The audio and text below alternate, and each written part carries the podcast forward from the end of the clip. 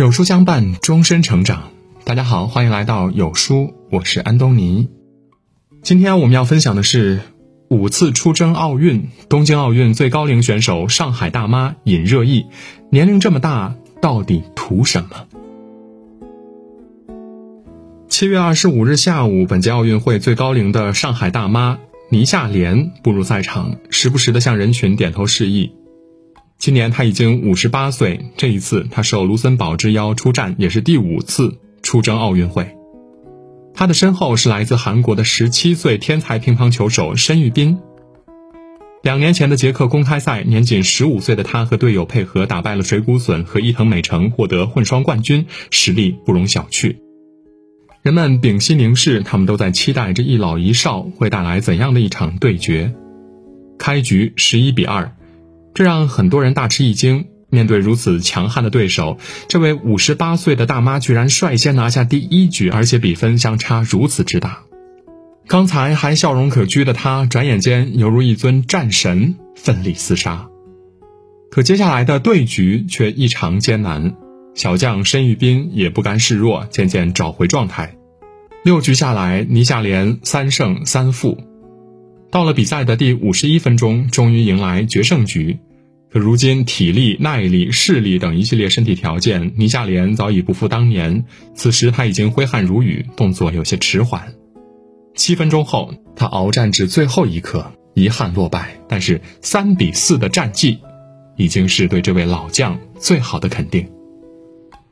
有人看过本场比赛之后大呼过瘾，但不少人也充满了疑问：为什么卢森堡代表队会多出一个中国面孔？这位大龄的上海阿姨究竟是什么来头？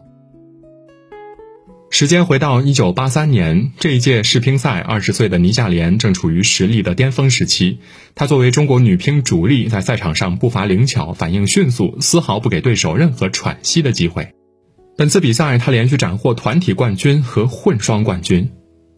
可那个时候，乒乓球还未纳入奥运会的比赛项目。而随着更多有潜力的年轻人出现，倪夏莲选择激流勇退，远赴德国寻找新的人生。一九八九年，二十六岁的他签约了德国一家俱乐部，在那里，无论男女老少都不是他的对手。两年后，二十八岁的他已经在欧洲圈内小有名气。卢森堡听闻他的实力后，当即派出一位市长邀请他过来打球。为他训练的教练托米·丹尼尔森也是一个厉害的乒乓球手，两个人常常一起对练，钻研战术和打法。都说日久生情，两个人有着共同爱好，互相萌生爱意，步入了婚姻殿堂。虽然有了家庭，但训练上倪夏莲仍然不敢有所怠慢，她的世界排名开始稳步回升。二零零零年悉尼奥运会，三十七岁的倪夏莲成功打入女子前十六强。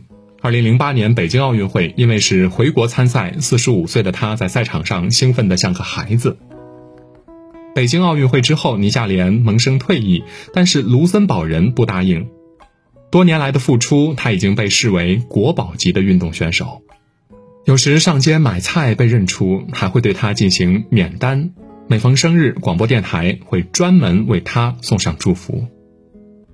经不住卢森堡人民多次的热情邀请，再加上自己对乒乓球的热爱，他屡次出征挑战自己的极限。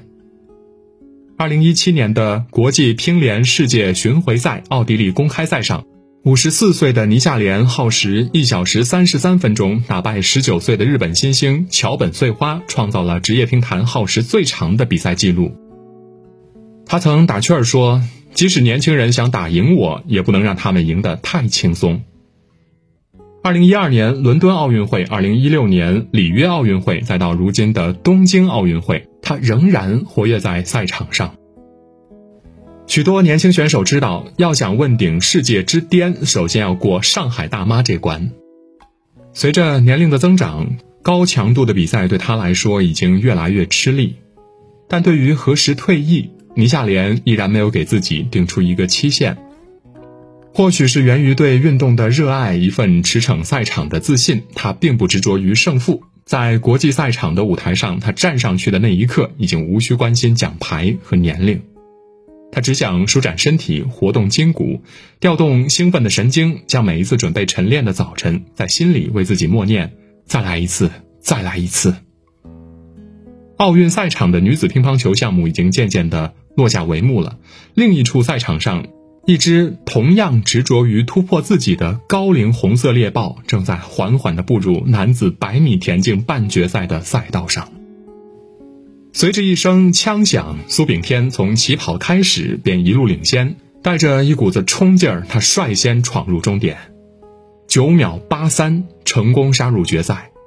这个成绩打破了亚洲人纪录，此前从未有亚洲人晋级过男子百米决赛。也许是难掩激动，许多人纷纷发来祝贺，其中就包括刘翔。要知道，一百米跑非常考验选手的爆发力，而田径运动历来被黑人垄断，是亚洲人的弱项。这项比拼速度的运动，想让选手进步零点一秒都极其困难。取得这样的成绩，许多人都为之骄傲。但苏炳添今年已经三十二岁的高龄，参与此项目的运动员几乎都在二十六到二十八岁的年龄选择退役。回首运动生涯，他有过挫折，有过放弃的念头，但也许是不甘心，也许是还未圆梦。至今，他从未真正离开过跑道。在一次次的比赛中，他不断刷新自己的个人纪录。二零一三年，二十四岁，他最好的成绩是十秒零三，有人说这或许是他个人极限了。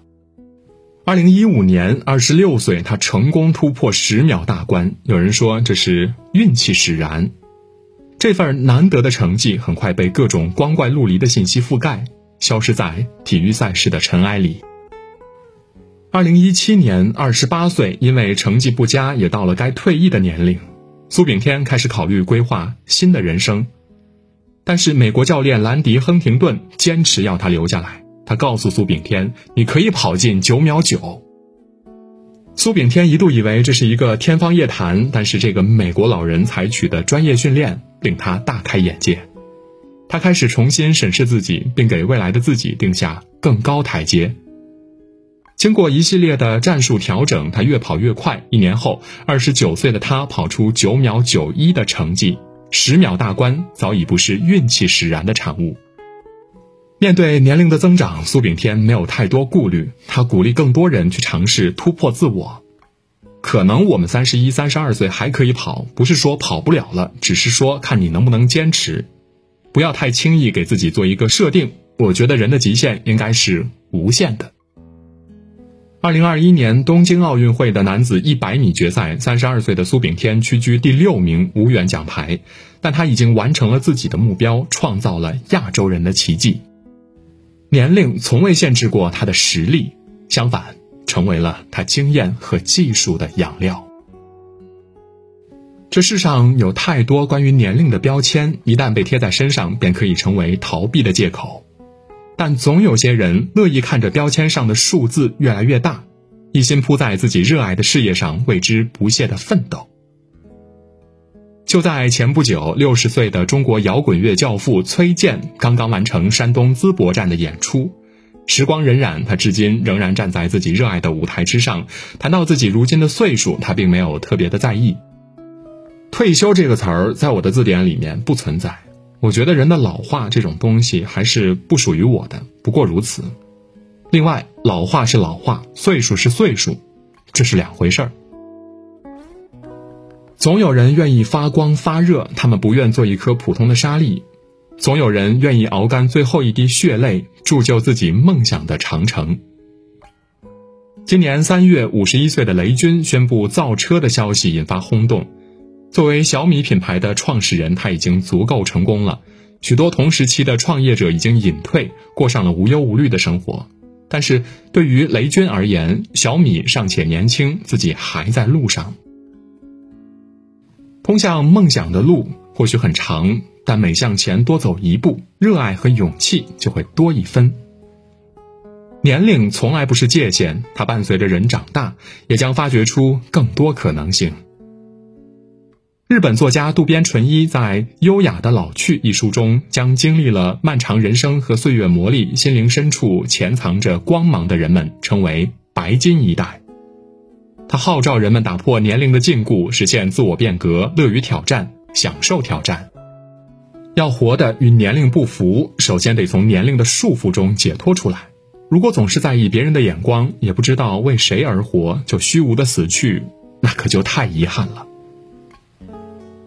无数人用自己的例子告诉我们，给自己设限的从来不是年龄，而是不敢尝试新生的怯懦。有人遗憾自己到了小时候最羡慕的年龄，却从未能成为小时候想成为的人；有人慨叹太把年龄当回事儿，以至于失去了曾经的勇气。一个人应该用热情计算年龄，而不是岁月；用笑容衡量生命，而不是泪水。我们终此一生，不过是为了找到真正的自我，修炼成一个简单的灵魂。想要的就去争取，得不到的就释怀，所爱任性，所做随心。时至今日，仍有人喜欢哼唱崔健那首《假行僧》，我要从南走到北，我还要从白走到黑。嘶吼的声音，干净的旋律，只要有人还在传唱，心中的梦想便不会消亡。